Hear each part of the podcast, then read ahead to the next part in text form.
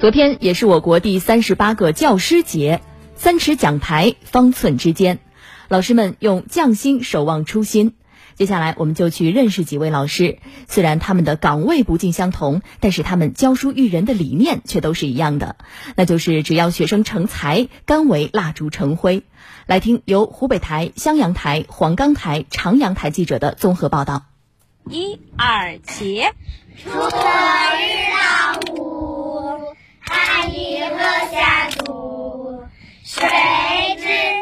绿油油的稻田里，黄梅县岳飞小学陶霞老师正带着二年级同学唱诵唐诗《悯农·其二》。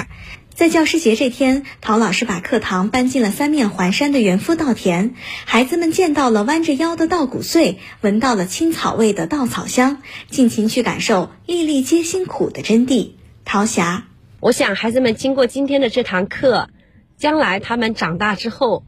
一定还会深刻的记住这堂课，在生活当中，他们能够更好的去珍惜粮食，体味农民的不易。陶霞老师将农田比作睡觉的温床，将除草、除虫、施肥比作父母对子女的照料。大家还一起淘米做饭，详细了解一粒稻米如何从田间走上餐桌。这堂实践课，二年级学生袁晨倩听得非常认真。今天在稻田里上课，我觉得很新鲜。我学到了从禾苗长成稻谷要很长的时间，稻掉一碗饭却只要一秒，所以我们更加要珍惜粮食，不能浪费粮食。在湖北省重点中学荆楚名校襄阳五中，有一位名副其实的高考功臣，他就是物理教师熊晓明。在今年的高考中，他所带领的年级团队有三十八名同学被清华、北大录取，一举创造了鄂西北单校录取清北的历史记录。今年教师节和中秋节是同一天，熊老师说他照旧还是和学生们一块过，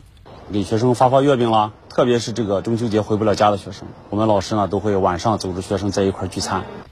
从教十五年，当了十三年的班主任，最令他骄傲的是，曾教过的这些学生们，即使离开高中多年，还是会回来看望他、请教他、找他谈谈心。啊，刚来学校带第一届的时候，就是学生们在私底下都是喊你熊哥、熊哥，要么就是熊老大。呃，带了两届之后，学生们的称呼就变了，开始就喊你熊叔了。然后呢，这一届就特别明显，班里同学私下都是熊爸、熊爸，说明我们还是走进了学生心里的。想问一些人生的规划呀，都会和我们讨论。身为一个老师，我们更重要的是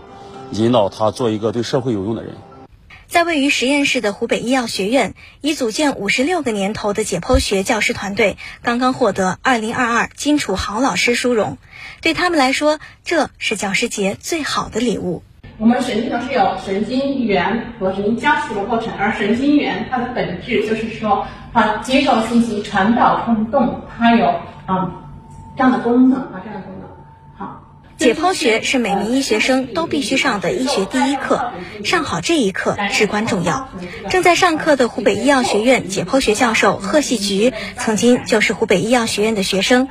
拿下武汉大学医学院硕士学位和华中科技大学同济医学院博士学位后，面对多家知名高校和机构抛出的橄榄枝，贺喜菊毫不动摇地选择回到母校，给学生上好医学第一课，将敬业奉献的精神接续传递，是他的理想。我们抱着一种情怀，就是我们要培养好好的医学生，所以我们务必要教好医学第一课，所以我们就是就觉得这是一种责任和担当。